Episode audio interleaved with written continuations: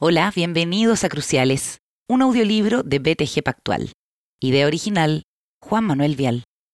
En esta edición, Metrópolis. Comenzamos con la nota del editor. Ben Wilson, uno de los historiadores jóvenes más reconocidos del Reino Unido, plantea que cuando Aristóteles escribió que el ser humano es por naturaleza un animal político, no quería decir necesariamente que nos encanta el tira y afloja del quehacer político coyuntural. Una mejor interpretación, sostiene, podría ser que somos por naturaleza un animal de ciudad. Tendemos a fusionarnos para satisfacer nuestras necesidades y dar forma a la cultura.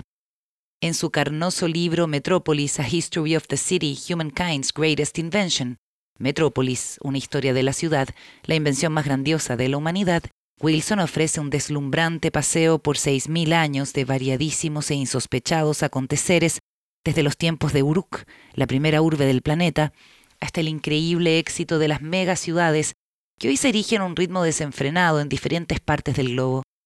A lo largo del volumen, publicado hace solo un mes, el autor insiste en una idea que le parece fundamental. Debemos seguir urbanizándonos a gran escala, ya que la densificación nos permitirá alcanzar la sustentabilidad ambiental. Las ciudades densamente pobladas, con líneas de transporte público, barrios caminables y una variedad de tiendas y servicios, producen mucho menos dióxido de carbono y consumen muchísimos menos recursos que los asentamientos en expansión. Otro punto en el que repara el investigador es en cómo la actual pandemia ha afectado la vida urbana, aunque ciertamente él no comulga con los alarmistas ni con los agoreros que pronostican el hundimiento de la metrópolis. Por el contrario, estima que en el presente estamos viendo el retorno a una situación común durante la mayor parte de la historia, el desmesurado rol de la ciudad superestrella en los asuntos humanos. Las innovaciones tecnológicas, artísticas y financieras ocurren cuando los expertos se apiñan, los humanos prosperan en el momento en que comparten el conocimiento, colaboran y compiten en escenarios cara a cara, particularmente en sitios que facilitan los flujos de información. Si bien alguna vez las ciudades trataron de atraer enormes plantas manufactureras o de capturar un trozo del comercio mundial, en la actualidad compiten por cerebros. En opinión de Wilson, el futuro estilo de vida de gran parte de nuestra especie puede apreciarse con mayor nitidez en las áreas superdensas, autoedificadas y autoorganizadas de Mumbai o Nairobi que en los relucientes distritos centrales de Shanghai o Seúl, o la expansión pródiga de Houston o Atlanta. Mención aparte merecen las magníficas semblanzas de las decenas de fascinantes ciudades incluidas en Metrópolis, ya que en una época de inmovilismo forzoso, esta obra nos invita a viajar por donde sea que lo deseemos. La revolución urbana que engulló al mundo. 1. Homenaje oscuro.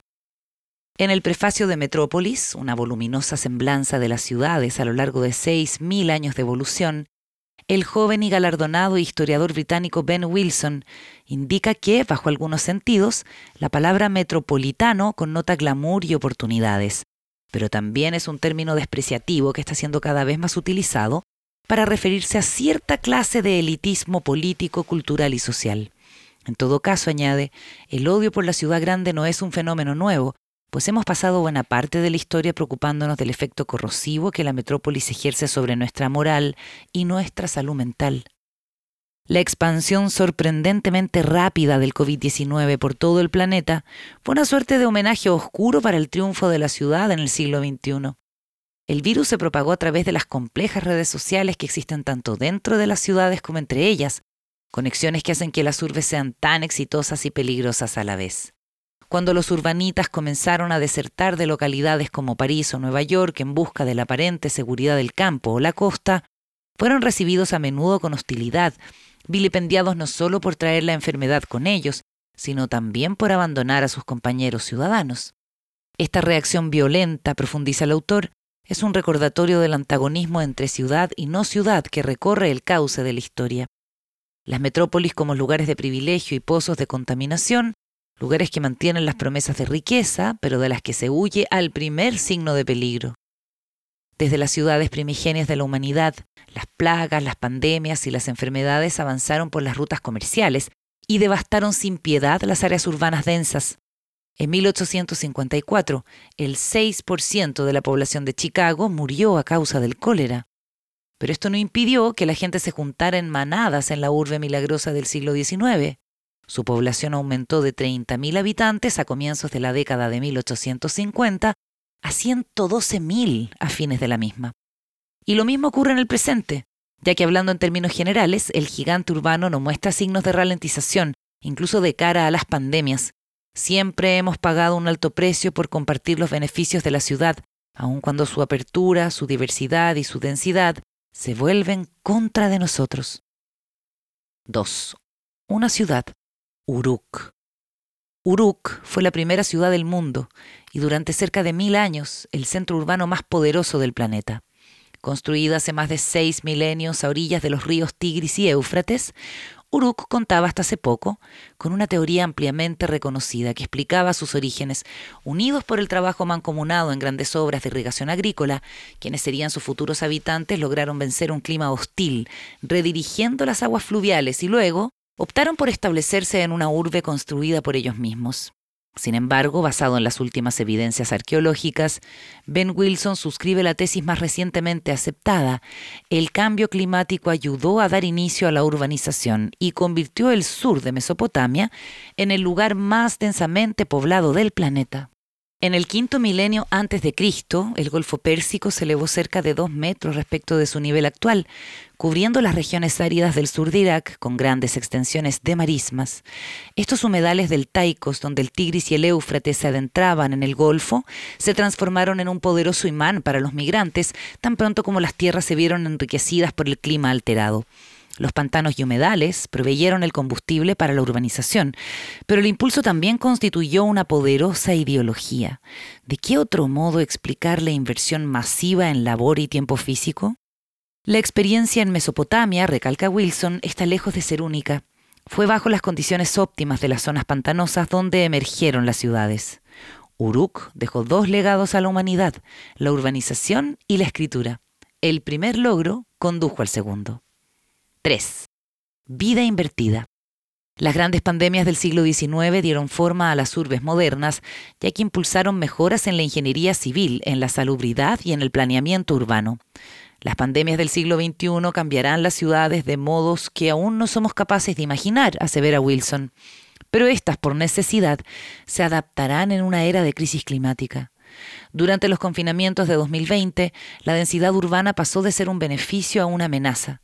La sociabilidad, uno de los placeres de la vida citadina, se convirtió en algo que había que evitar a toda costa, como si nuestros conciudadanos fuesen enemigos mortales. En vez de reunirse en masa, a miles de millones de personas se les ordenó alejarse. La vida de la ciudad se invirtió. Pese a ello, el historiador considera que los factores mencionados no deben enseguecernos ante un hecho vital, la densificación nos permitirá alcanzar la sustentabilidad ambiental. Así también lo estiman los economistas y los urbanistas dedicados a este tema, quienes alaban con justa razón el efecto de agrupación. Las comunidades funcionales e ingeniosas pueden ayudar a construir ciudades más resilientes, precisamente en un momento en que necesitamos urbes resilientes y adaptables para enfrentar los nuevos y serios desafíos que plantean el cambio climático y las pandemias. Como ejemplos, Wilson cita la energía de la mayor población marginal de Asia, Dharavi, ubicada en Mumbai, o el pueblo computacional de Otikva, en Lagos, y de miles de otros asentamientos informales que demuestran cómo funciona a diario la inventiva urbana. La clase de solución que plantea el investigador exige la urbanización de la vida humana a una escala verdaderamente masiva y sobre todo requiere que abramos nuestra imaginación para aceptar la diversidad de aquello que pueden ser las ciudades. La historia es una manera fundamental de abrir nuestros ojos a la progresión completa de la experiencia urbana. Una ciudad, Mohenjo-Daro, en el valle del río Indo, durante el tercer milenio antes de Cristo, floreció la cultura Harappa en territorios que actualmente son parte de Pakistán, Afganistán y la India, los urbanitas de esta formidable civilización, compuesta por localidades como Jarapa, Dolavira y la emblemática Mohenjo-Daro, iban mucho más avanzados que su época en términos de infraestructura e ingeniería civil.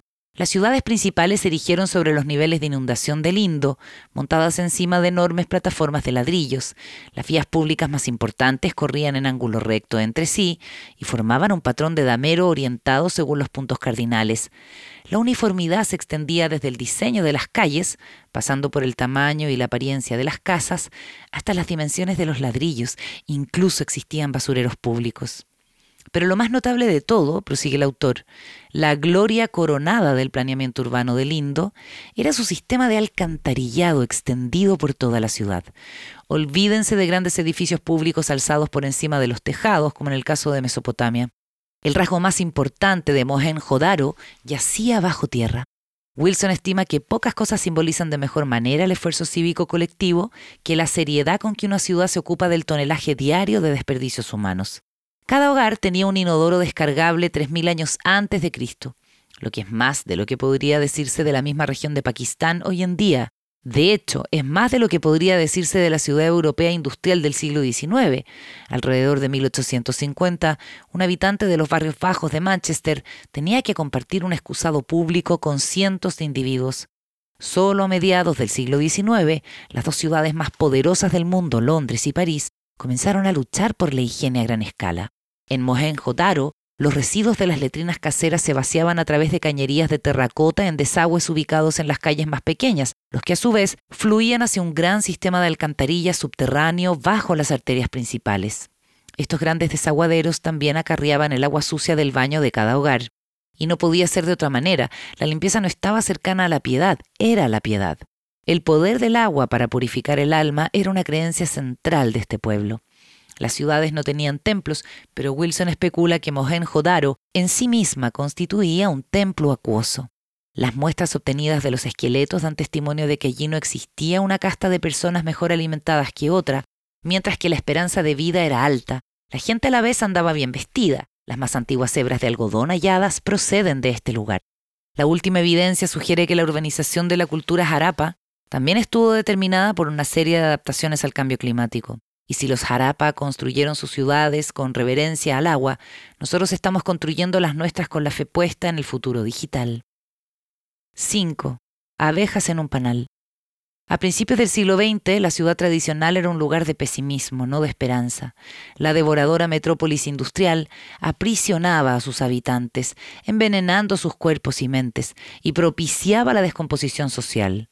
En la segunda mitad del siglo XX, agrega el autor, la respuesta a los horrores de la industrialización estaba en pleno apogeo. Parecíamos transitar por un proceso de dispersión en vez que de concentración. Grandes urbes como Nueva York y Londres experimentaron disminuciones de población, mientras que los autos, los teléfonos, los pasajes aéreos baratos, el flujo expedito de capitales alrededor del globo y últimamente Internet permitieron que nos disgregáramos, desmontando el tradicional, intenso y atestado centro de la ciudad. ¿Quién necesitaba redes sociales urbanas cuando tenía ilimitadas redes sociales virtuales? El centro, que en cualquier caso ya sufría con las oleadas de criminalidad y la decadencia física, estaba siendo reemplazado por complejos de negocios suburbanos, por campus, oficinas y malls fuera de la ciudad. Sin embargo, los últimos años del siglo pasado y las primeras décadas de este milenio derribaron estas tendencias. A lo largo y ancho del globo, las ciudades reclamaron su importancia económica. En lugar de facilitar la dispersión, la economía del conocimiento y las comunicaciones rápidas promovieron que las grandes compañías, los pequeños comercios, las startups y los freelancers creativos se remolinaran como abejas en un panal. Las innovaciones tecnológicas, artísticas y financieras ocurren cuando los expertos se apiñan. Los humanos prosperan en el momento en que comparten el conocimiento, colaboran y compiten en escenarios cara a cara, particularmente en sitios que facilitan los flujos de información. Si bien alguna vez las ciudades trataron de atraer enormes plantas manufactureras o de capturar un trozo del comercio mundial, en la actualidad compiten por cerebros. 6. Una ciudad, Atenas. Ben Wilson afirma que el tremendo éxito de Atenas en el siglo V a.C. se debió en gran medida a su apertura a las influencias foráneas y el hecho de que un tercio de su población libre había nacido en el extranjero, cuando le preguntaron de dónde provenía, el filósofo griego Diógenes aseguró ser cosmopolitei, un ciudadano del mundo. Pronunciada en el siglo IV a.C., esa era una declaración radical para una era de ciudades-estado fieramente xenofóbicas. La civilización urbana de Grecia y de Atenas en particular fue especialmente innovadora, y con esto el historiador apunta sin ambajes a la civilización del marinero, la geografía del litoral mediterráneo, con sus culturas superpuestas, sus rutas comerciales entrecruzadas y su sistema circulatorio de ideas, produjo ciudades vistosamente distintas de aquellas que se habían desarrollado por milenios más hacia el interior. Los navegantes del puerto levantino de Biblos, situado hoy en el Líbano, jugaron un rol crucial en el asentamiento de este tipo de cultura. La mayoría de las polis griegas eran pequeñas sociedades cara a cara, donde todos se conocían con todos. Atenas, con un número entre 40.000 y 50.000 ciudadanos varones adultos, de un total de 250.000 habitantes, era de una magnitud diferente. Bajo las drásticas reformas de Clístenes, la antigua sociedad tribal del Ática fue violentamente despedazada. Su lugar lo tomaron diez tribus cívicas artificiales, expurgadas de clanes y de lealtades locales. Esta polis democrática era una ciudad de extraños a quienes se les pedía que colaborasen en la dirección del Estado. Un sistema de tamaña complejidad se puso en marcha trastocando el mismísimo tejido de la sociedad. Los griegos se referían a los atenienses en vez de decir Atenas, lo que para Wilson es una diferenciación reveladora. En una célebre pieza de oratoria del año 431 a.C., el general y estadista Pericles urgía a sus conciudadanos a que amaran su ciudad, pero no utilizó la palabra amor en el clásico sentido generalista, ni tampoco patriotero. El significado preciso de su amor era erastai, la pasión erótica que sienten los amantes. En un mundo largamente dominado por tiranos, sacerdotes y guerreros aristócratas, plantea Wilson, el autogobierno era una idea nueva en los asuntos humanos y la democracia ateniense era aún más extremista. La creación del espacio público ayudó a fomentar la energía colectiva necesaria para que la ciudad funcionara. Estaban las instituciones del republicanismo municipal. Estaban también los gimnasios, los teatros y los estadios, lugares donde la gente podía conocerse y mezclarse. Pero la clase de pasión de la que hablaba Pericles se alcanzó por otros medios. Un crítico de la democracia se quejó de que los negocios públicos de Atenas con frecuencia se detenían porque tienen que celebrar más festivales que cualquier otra polis griega. El calendario ateniense consagraba uno de cada tres días a fiestas callejeras, procesiones, eventos deportivos o ritos religiosos.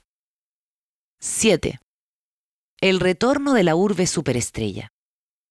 Cada vez que un área dobla su densidad poblacional, se hace entre un 2 y un 5% más productiva. La energía contenida en las ciudades nos convierte colectivamente hablando en seres más competitivos y emprendedores.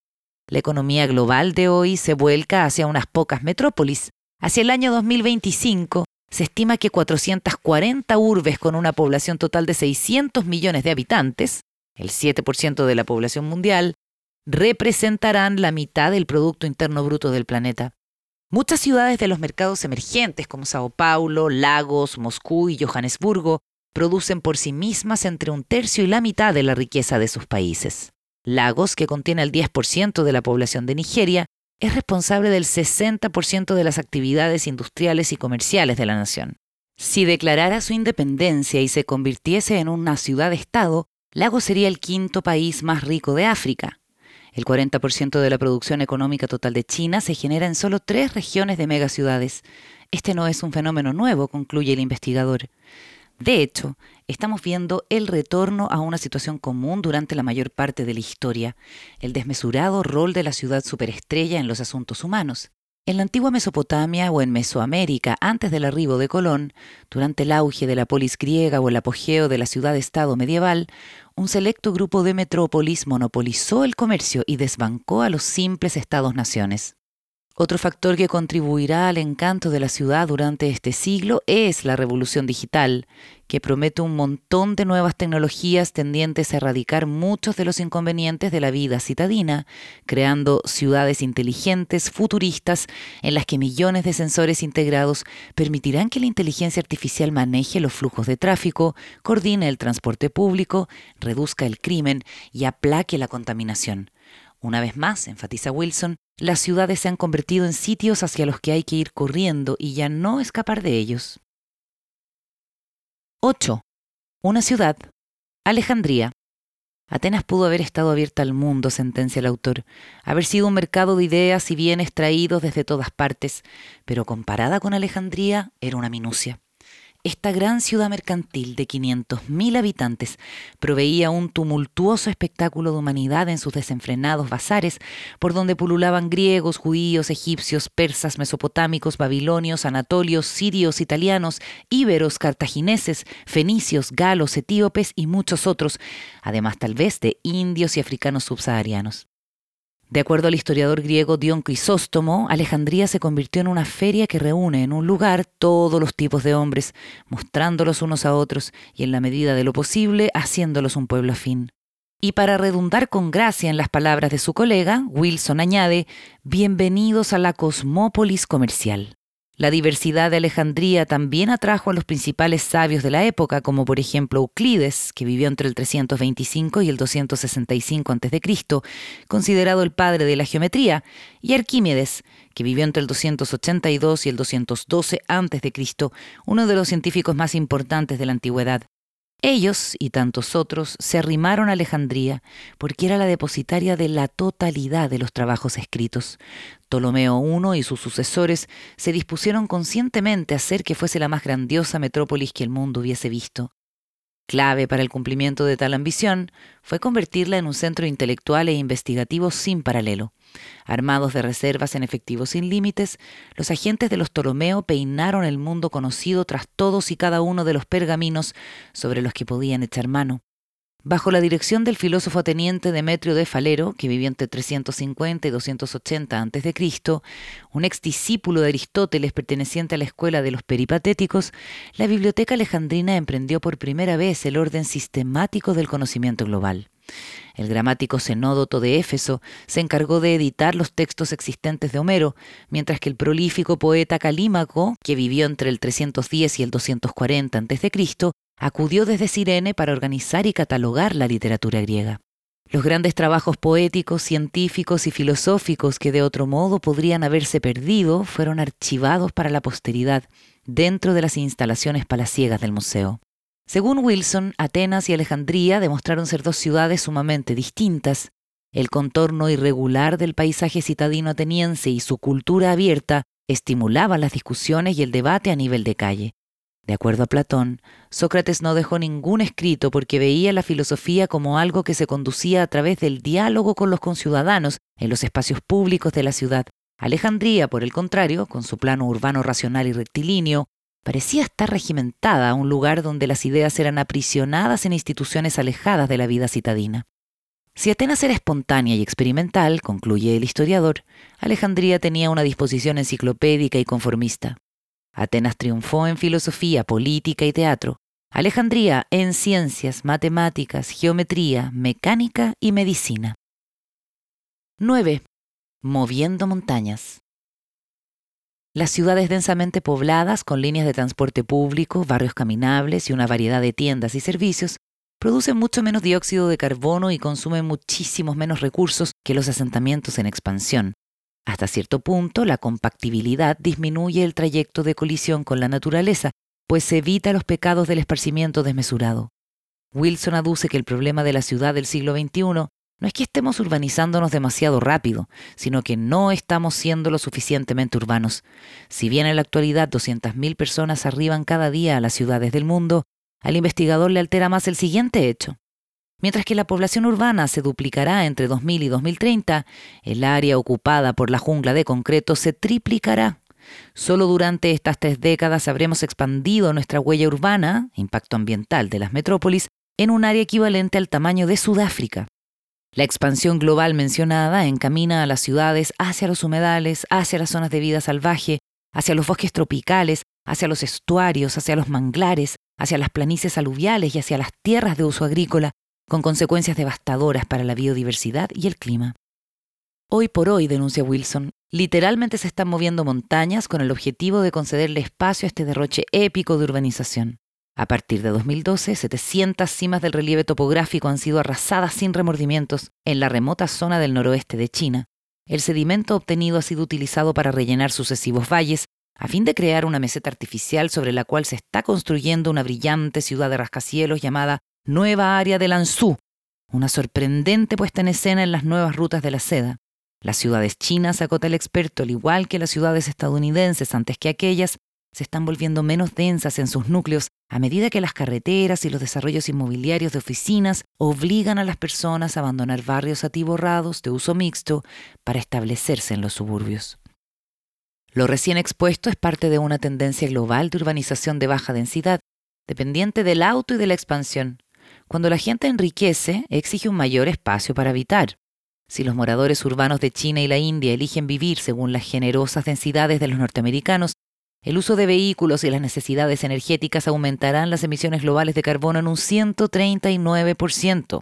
El brote de coronavirus de 2020 y las amenazas de futuras pandemias podrían nuevamente tornar las mareas en contra de las ciudades, estimulando que los individuos abandonen las metrópolis, lugares donde los largos periodos de cuarentenas y confinamientos son casi insoportables y donde los riesgos de infección son mayores.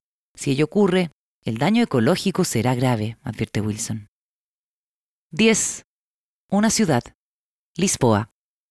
La ilustre y gloriosa Lisboa pasó de ser un oscuro agujero a la ciudad más fascinante de Europa, con lo cual, en palabras del autor, la metrópolis traspasó una nueva frontera. Wilson estima que la capital portuguesa, el museo de un mundo que estaba siendo descubierto, era un lugar como ningún otro en el continente europeo a fines del siglo XV. Hacia comienzos del siglo XVI, alrededor del 15% de su población estaba conformada por esclavos africanos. También existía una sólida comunidad musulmana y grandes números de comerciantes judíos inmensamente ricos. Muchos de ellos se dirigieron hacia Lisboa luego de ser expulsados en masa desde España en 1492. Y más ricos aún eran los mercaderes holandeses y alemanes que vivían en la Rúa Nova dos Mercadores, construida en el estilo germánico. Lisboa ofrecía una sensualidad y un exotismo imposibles de captar en otras urbes europeas. Y a partir de 1495, una arquitectura audaz transformó incluso más el entorno. El ornamentado estilo manuelino, que todavía es posible apreciar en la Torre de Belém y en el Monasterio de los Jerónimos, es emblemático de las eclécticas influencias que Lisboa tomó prestadas del mundo. El estilo es una síntesis bombástica de los diseños urbanos del gótico tardío, del morisco, del africano, del italiano y del flamenco mientras que las decoraciones de los templos hindúes se entrelazaban con temas náuticos e íconos del descubrimiento de un nuevo mundo, esferas armilares, patrones de cuerdas torcidas, nudos decorativos, anclas, imágenes esculpidas de rinocerontes, elefantes y otras bestias exóticas. Los bienes, la gente y los edificios que se veían en la Lisboa de fines del siglo XV, explica Wilson, eran notables porque únicamente la capital portuguesa gozaba de un comercio directo con África y Asia. Solo un puñado de venecianos había viajado fuera del continente. En el año 1500, siete de las doce ciudades más grandes del planeta se ubicaban en Asia. Tanto Tenochtitlán como Benín, en la actual Nigeria, eran más grandes que París, que con 185.000 habitantes era la única ciudad cristiana europea que entraba en el ranking de las doce urbes más importantes del globo. El núcleo urbano del mundo seguía estando en Asia. Tras la toma de la ciudad indonesia de Malaca en 1511, Portugal asentó su tremendo poder ultramarino. El antiguo dicho reza así, quien quiera que sea el señor de Malaca tiene sus manos sobre la garganta de Venecia. Wilson, por su parte, complementa con lo siguiente, y no solo de Venecia, también tenía sus manos sobre las gargantas del Cairo, Alejandría y la Meca. La captura de la ciudad marcó un momento decisivo en la historia del mundo. Con puertos estratégicos como Malaca, Goa, Cochín y Hormuz bajo su control, Portugal podía desbancar a sus enemigos musulmanes y controlar el comercio en el Océano Índico. La riqueza llovió sobre Lisboa, la capital recién acuñada del comercio mundial, los lujos de Brasil, África y Asia. De manera célebre, Carlos V arguyó que si yo fuese rey de Lisboa, pronto gobernaría a todo el mundo. Ben Wilson recomienda leer dos veces la frase, noten que dijo Lisboa, no Portugal. 11. Virilidad de rascacielos. A principios de los años 90, Shanghai era, en el decir de un periódico local, un pudridero del tercer mundo. Hoy por hoy, con sus refulgentes torres de gran tamaño, es el ícono de la revolución metropolitana postindustrial del siglo XXI. Imitando a Shanghai y a otras ciudades chinas, la construcción global de rascacielos ha aumentado en un 402% desde la llegada del nuevo milenio, el número total de edificios de más de 150 metros y 40 pisos superaba por poco las 600 unidades hace 18 años. En la actualidad asciende a 3.251. Hacia mediados de este siglo tendremos 41.000 de estas torres dominando en las ciudades del mundo. La abrupta verticalización del paisaje urbano es evidente, ya sean localidades tradicionalmente de baja altura como Londres o Moscú, o las de los tiempos actuales de boom como Addis Abeba o Lagos, todas las cuales comparten un deseo compulsivo por airear su virilidad sobre la línea del horizonte. Wilson admite que es fácil intoxicarse con la visión fulgurante de las nuevas ciudades enérgicas. el furor por la vivienda vertical se ha convertido en el privilegio de los muy ricos, algo que resulta sintomático del deseo de escapar de las desordenadas, congestionadas y confusas calles de abajo, para así buscar un remanso entre las nubes. No obstante, de acuerdo a Naciones Unidas, las barriadas y las poblaciones informales que carecen de infraestructura y servicios básicos se están convirtiendo en el tipo de asentamiento dominante y distintivo de la humanidad. 12. Una ciudad, Ámsterdam. Hacia 1450, Ámsterdam, un pueblo desbordado asentado sobre un pantano movedizo, contaba con una población de 4.000 individuos, pero a fines del siglo XVI ya era una importante metrópolis global una ciudad de emigrantes. Casi la totalidad de la élite mercantil y banquera de Amberes, la capital financiera de Europa, había escapado a Ámsterdam luego de la revuelta de los Países Bajos contra el Imperio Español. A ella se le unieron parte de la comunidad de judíos sefarditas de Lifoa y otros grupos provenientes de todos lados de Europa que huían de la persecución y la guerra. En 1570 Ámsterdam tenía 30.000 habitantes en 1620, 88.000 y 20 años después, 139.000. Holanda era entonces, por muy lejos, el país más urbanizado de Europa. El pensamiento innovador, argumenta Wilson, ayudó a que Holanda pasara de una relativa oscuridad a convertirse en el estado más poderoso de Europa, o tal vez del mundo. La gente que arribaba a Ámsterdam en busca de refugio trajo consigo sus habilidades y sus conexiones internacionales. En 1595, un consorcio de mercaderes amsterdameses invirtió en un viaje de alto riesgo a Indonesia, con el fin de establecer un intercambio directo con la fuente de las especies y desbancar así el monopolio portugués. El éxito de la operación puso a Ámsterdam a la cabeza del comercio global. En los siguientes siete años se crearon 12 nuevas compañías, y en vez de haber sido liquidadas cuando concluían las expediciones, estas empresas invirtieron sus utilidades en nuevas travesías y se fusionaron entre sí para maximizar sus ganancias. La fusión de todas las fusiones ocurrió en 1602 en Ámsterdam, con la formación de la primera firma del mundo en cotizar en la bolsa, la Compañía Neerlandesa de las Indias Orientales, VOC por sus siglas en holandés, se convirtió de ese modo en una exitosa megacorporación y en 1641 capturó Malaca de las manos de los portugueses. El Amsterdamsche Wisselbank, Banco de Cambio de Ámsterdam, fundado en 1609, inventó muchos de los instrumentos bancarios modernos, el sistema de cheques, los créditos directos y las transferencias entre cuentas. Wilson estima que el banco y la BOC representan dos pilares de la economía contemporánea, y la Trinidad quedó completa con el mercado de valores de Ámsterdam. La salida a bolsa de la primera corporación importante del mundo, la BOC, impulsó de la noche a la mañana el establecimiento del primer mercado de valores del globo. La Bolsa de Ámsterdam propició el rápido desarrollo del comercio de acciones, de forwards y futuros, de opciones call y put, de tomas de posiciones calzadas, de compras con margen y de ventas cortas. Los amsterdameses llamaban a esta clase de negociaciones de futuro windhandel, comercio en viento. 13. Torrentes de recién llegados. En opinión del autor, el futuro estilo de vida de gran parte de nuestra especie puede apreciarse con mayor nitidez en las áreas superdensas, autoedificadas y autoorganizadas de Mumbai o Nairobi que en los relucientes distritos centrales de Shanghái o Seúl, o en la expansión pródiga de Houston o Atlanta. Actualmente mil millones de personas, uno de cuatro habitantes urbanos, viven en barriadas, chabolas, favelas, campamentos, villas miserias, kampung, Du o cualquiera sea el nombre que se le dé a esta clase de área urbana no planeada y erigida por sus moradores.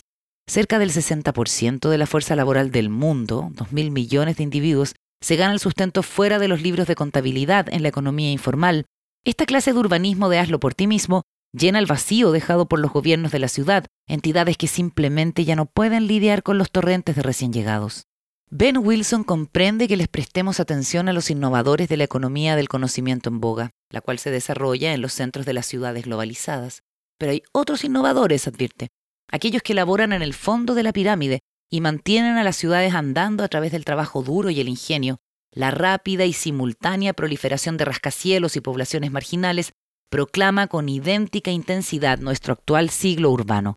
Incluso los residentes de una extenuadísima megaciudad ganan más educan mejor a sus hijos y gozan de mayores comodidades materiales que sus primos no citadinos. Y enseguida las cifras. La primera generación de migrantes rurales que arribó a las favelas de Río de Janeiro tenía una tasa de analfabetismo de 74%. Hoy en día el 94% de los nietos de esa oleada está alfabetizado.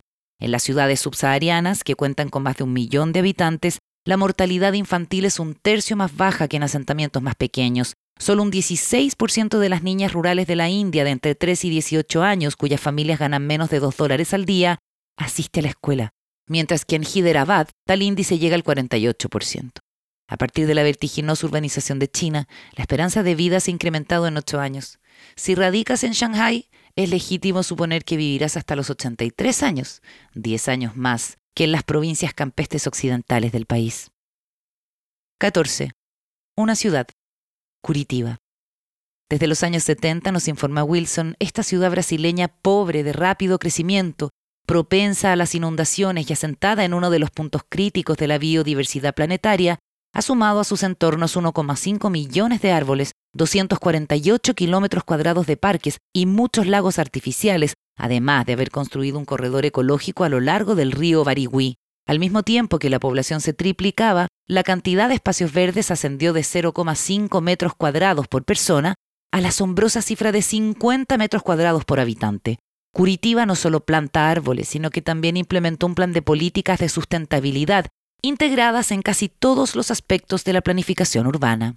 Mientras que durante los años 60 y 70 las ciudades desmantelaban porciones completas de sus centros para construir avenidas, Curitiba hizo precisamente lo contrario, preservando su núcleo histórico y peatonalizando sus calles. La ciudad puso en marcha una amplia e innovadora red de buses de tránsito rápido utilizada por el 70% de la población, pese a que allí hay más automóviles per cápita que en cualquier otro lugar de Brasil. El sistema, copiado en otras 150 urbes del mundo, disminuyó en un 30% el tránsito de Curitiba y tuvo como resultado unos niveles notablemente bajos de contaminación atmosférica. Curitiba también fue pionera en un intercambio verde, que consiste en que la basura reciclable se canjea por pasajes de buses o comida. Hoy por hoy el 70% de los desperdicios es reciclado. El entrelazamiento de planificación urbana y ambientalismo ha tenido un impacto económico. El índice de crecimiento de Curitiba durante los últimos 30 años es de 7,1%, comparado con el promedio nacional de 4,2%. El ingreso per cápita de los curitibanos es 66% más alto que el del resto de los brasileños. Una proporción grande y creciente de la población vive en favelas no planeadas, pero por decirlo menos, los éxitos de Curitiba demuestran cómo las políticas creativas de bajo presupuesto que vinculan a los ecosistemas creados por los humanos con los naturales son capaces de transformar una ciudad. 15. Ratas humanas. Durante los años 50, el etnólogo y científico del comportamiento John B. Calhoun construyó elaboradas ciudades de ratas, en las que forzaba a los roedores a vivir en condiciones que simulaban la alta densidad urbana experimentada por los humanos. Con el correr del tiempo, indica Wilson, parafraseando al investigador, esta utopía roedora degeneró en un infierno. Las ratas hembras abusaban y abandonaban a sus crías, los jóvenes se convertían en malvados delincuentes juveniles, o dejaban la comunidad en calidad de deslucidos, inadaptados sociales y desertores escolares, sacando ventajas de este caos social, surgieron criaturas dominantes que actuaban como capos. La intensidad de la ciudad hizo que muchas de las ratas fueran hipersexuales, pansexuales u homosexuales. A las ratas, al igual que a nosotros, les va bien en la ciudad.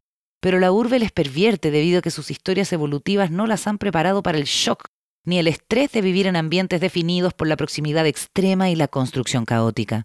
O al menos esto fue, prosigue el autor, lo que muchos arquitectos y planificadores urbanos dedujeron de los resultados de Calhoun. Para ellos, la ciudad moderna producía en los humanos las mismas patologías que afectaron a las ratas. Los experimentos apuntaban hacia un periodo venidero de crisis social extendida en las urbes. La rata es un símbolo de la vida citadina, añade Wilson, y las masas humanas torrenciales e intimidantes que habitan en los oscuros recovecos de la ciudad frecuentemente han sido comparadas con ratas, atrapadas en la tiborrada metrópolis, separadas de la naturaleza, se convierten en hordas subhumanas que amenazan el orden social existente. Sin embargo, cada época ha creído en aquello de que la ciudad desordenada, no planificada y autoorganizada puede ser perfeccionada si se le echa abajo y luego se le reconstruye conforme a principios científicos y filosóficos. Si ideamos la ciudad de manera adecuada, ella puede convertirnos en mejores personas, el autor estima que aunque la literatura y el cine estén repletos de visiones de ciudades pesadillescas, las visiones de perfección también son ciudades, donde la tecnología o la arquitectura permiten librarnos de todo el caos que nos impide avanzar. este dualismo persiste a lo largo de la historia. 16. Una ciudad, Lagos. Según las predicciones, Lagos, la capital de Nigeria, será la ciudad más grande del mundo alrededor del año 2040, cuando su población actual se duplique y continúe creciendo a un ritmo fenomenal. Lagos acaba de ser declarada la segunda peor ciudad del globo para vivir, superada solo por Damasco, que está en el suelo por la guerra. Sin embargo, varios de los lagosenses, entrevistados por Wilson, fueron inequívocos en su juicio. Esta es la ciudad más divertida del planeta. El autor considera que Lagos ilustra de manera clarísima un rasgo del urbanismo moderno, el increíble éxito de las megaciudades, su expansión de 288.000 individuos en 1950 a los veintitantos millones de hoy, es extraordinaria bajo cualquier punto de vista. Estamos ante una metrópoli formada por la revolución urbana que ha engullido al mundo. Lagos es una ciudad de millones de emprendedores y miles de microeconomías que florecen entre las grietas. Por todas partes la gente hace negocios de manera incesante, pensándola, sobreviviendo. Estas multitudes dan vida a intrincadas redes, más allá del control y la vigilancia de la economía formal. Entre un 50 y 70% de los lagosenses se sostiene a sí mismo en el sector informal que presta servicios a los múltiples requerimientos de la metrópolis. En Lagos existen cerca de 11 millones de microempresas. La más obvia es la de los vendedores ambulantes. Cuando el tráfico se detiene, aparecen de la nada misma vendiendo todo lo que sea posible vender, desde lo inmediatamente útil, bebidas frías, maní, ñame, pan de leche, choclo asado, tarjetas telefónicas, cargadores, hasta lo oportunista y con frecuencia estrafalario sombreros, juguetes y colchonetas inflables, tablas de planchar, escobas, juegos de mesa. Las calles de Lagos son como un centro comercial vehicular atendido por los omnipresentes vendedores ambulantes, con mercados al borde del camino, chozas con repuestos de cualquier cosa, puestos de paraguas, kioscos y parrillas a carbón encendidas día y noche. Wilson reporta que, a medida que las ciudades succionan a miles de millones de nuevos residentes, el 61% de los trabajadores del mundo, 2.000 millones de personas, trabaja en micronegocios o por cuenta propia, sobreviviendo la megaciudad con su ingenio. Según A.T. Kearney, una empresa estadounidense de consultoría de gestión, el monto de dinero a nivel mundial no registrado en los libros asciende a 10,7 billones de dólares al año, un 23% del PGB global. La economía en las sombras es vital para el universo urbano y provee los ingresos sin importar cuán precarios sean para los emigrantes recientes. Las oportunidades disponibles, incluso al fondo del montón, son mejores que las que se presentan a quienes viven en la pobreza rural. El sector Hazlo por ti mismo satisface el 75% de las necesidades de las ciudades africanas y alimenta y transporta a lagos. 17. Curiosidades selectas. Metrópolis es un libro repleto de datos asombrosos, puesto que Ben Wilson demuestra tener un olfato especial para lo llamativo. A continuación ofrecemos una selección de estas vistosas curiosidades. En todas las localidades donde primero surgió la urbanización, las ciudades fueron planeadas como un modo de alinear las actividades humanas con el orden y las energías subyacentes del universo. Las ciudades chinas más antiguas, dispuestas como un cuadro dividido en nueve cuadrados más pequeños, con un plano de calles orientado según los puntos cardinales, reflejaban la geometría del cielo. Tanto en las ciudades como en el cielo, la energía divina, el ki, radiaba desde el centro hacia la periferia, este patrón perduró en China desde el segundo milenio antes de Cristo hasta 1949, que fue cuando se declaró la República Popular. Las ciudades mayas alineaban sus planos de calles con el equinoccio, valiéndose de los poderes sagrados del universo al replicar los patrones de las estrellas. Estos no solo eran lugares sagrados, al igual que en las metrópolis de Mesopotamia, eran el sitio donde los mortales se conectaban directamente con los dioses. El impulso de construir un ordenado simulacro de los cielos, una estructura organizada que apaciguaba las fuerzas primitivas del caos, es en parte responsable del motivo por el cual los pueblos, en diferentes extremos del mundo, comenzaron a construir asentamientos de manera independiente. Cada hora, 85 personas se mudan a Lagos, mientras que 53 lo hacen a Shanghai. Según Wilson, ellas forman parte de la más significativa migración en la historia de la humanidad, tendrás que construir ocho ciudades nuevas del tamaño de Nueva York o tres nuevas lagos para albergar cada año a la creciente población mundial. Singapur, Nueva York, Los Ángeles, Ámsterdam, Londres, Toronto, Vancouver, Oakland y Sydney tienen lo siguiente en común. Entre el 35 y el 51% de sus residentes nació fuera de sus respectivos países. Estas potencias mundiales se ven empequeñecidas por Bruselas con un 62% nacido fuera de Bélgica, y Dubái, con un 83%. En los países en desarrollo, la mayoría de las comidas se consumen en las calles. Años atrás, la BBC dedicó un reportaje a una misteriosa enfermedad moderna. Cada año, como promedio, 12 turistas japoneses tenían que ser evacuados de París, intoxicados por el paisaje citadino romántico que habían idealizado durante gran parte de sus vidas la realidad de los parisinos indiferentes, de los bulevares repletos de gente, de las estaciones de metro sucias y de los mozos mal educados, resultaba ser un golpe tan grande para los pacientes que les provocaba una crisis psiquiátrica. La embajada japonesa abrió una línea telefónica directa para quienes sufren el síndrome de París. Desde sus inicios, el cine alzó la mirada hacia los desorbitados edificios del siglo XX. La hipermodernidad del cine quedó extasiada con la hipermodernidad del rascacielo. Para el Hollywood de los primeros días, la ciudad era Nueva York y Nueva York era la ciudad, el símbolo y la sinécdoque de todo lo urbano y futurista. Existe una teoría económica que señala que cuando se erige un nuevo rascacielos que reclama el título del edificio más alto del mundo, ocurrirá un desplome económico. El Singer Building y el MedLife coincidieron con el pánico de 1907. El Woolworth Building llegó a tiempo para la depresión de 1913. El World Trade Center y la Torre Sears se inauguraron durante la crisis petrolera y la caída del mercado de valores de 1973 y 1974. Las Torres Petronas de Kuala Lumpur se convirtieron en la construcción más elevada del planeta justo antes de la crisis asiática de 1997. El desastre de las hipotecas subprime tiene su monumento, el rascacielos Burj Khalifa, inaugurado en octubre de 2009. Y el mismísimo día que se terminó de construir la Torre Shanghai, la bolsa china se hundió un 7% en media hora. Los motores de la economía global, indica el autor, ya no son ciudades, sino 29 megaregiones urbanas de áreas metropolitanas combinadas. En conjunto, estas conurbaciones producen más de la mitad de la riqueza mundial.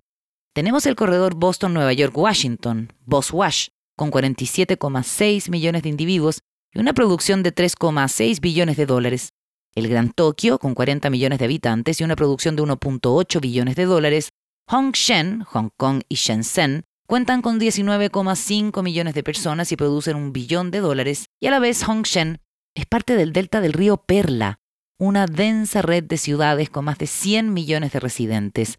China planea construir sistemas ferroviarios de alta velocidad que unirán a más grupos de ciudades en vastas regiones hiperurbanas. En 2014, el gobierno chino anunció la creación de Jingjingji, una zona de mega ciudad de 212.433 kilómetros cuadrados que comprende Beijing, Hebei y Tianjin y alberga a 102 millones de personas.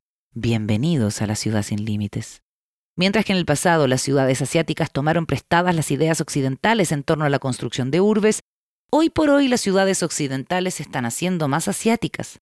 Tal vez ningún otro lugar ejemplifica esto mejor que Londres, una capital que en gran parte se había resistido por décadas a la invasión de rascacielos. La necesidad de construir en grande, de reinventarse a sí misma con un horizonte desmedido, conquistó a Londres a principios del siglo XXI, a medida que se relajaron las regulaciones de planeamiento. Los rascacielos y las costosas torres residenciales en altura proliferaron a una velocidad no menos desenfrenada que en Shanghái. Santander, la ciudad más tecnológicamente inteligente de Europa, hoy cuenta con 20.000 sensores que mantienen una eterna vigilancia sobre el enjambre humano. Los sensores en los basureros les indican a los camiones cuándo necesitan ser vaciados. Aquellos insertos en los parques monitorean la humedad del suelo y prenden y apagan los regadores de acuerdo a la necesidad. El alumbrado público se atenúa y brilla en respuesta al volumen peatonal y al tráfico. Utilizada de este modo, la inteligencia artificial puede disminuir los costos de energía y agua en un 50%. También puede hacer que la ciudad sea más eficiente en otros sentidos. Los sensores acústicos detectan las sirenas de una ambulancia que se acerca y se conectan con los semáforos para dar paso a la emergencia. Se calcula que el 30% del tiempo en que manejamos lo gastamos en buscar un lugar donde estacionar. Los sensores inalámbricos pueden detectar un espacio no utilizado y dirigir a un automovilista directamente hacia él. Pero hay un punto que a Wilson le preocupa. El monitoreo del comportamiento humano dentro de la metrópolis, emprendido en nombre de la eficiencia y del manejo de crisis, se convertirá con certeza en uno de los rasgos principales de la vida urbana en nuestro siglo. El autoritarismo implícito en las ciudades inteligentes, reforzado por los temores a pandemias mortales, es profundamente problemático. Metrópolis, Double Day 2020, 464 páginas. Ben Wilson nació en 1980 y estudió historia en la Universidad de Cambridge.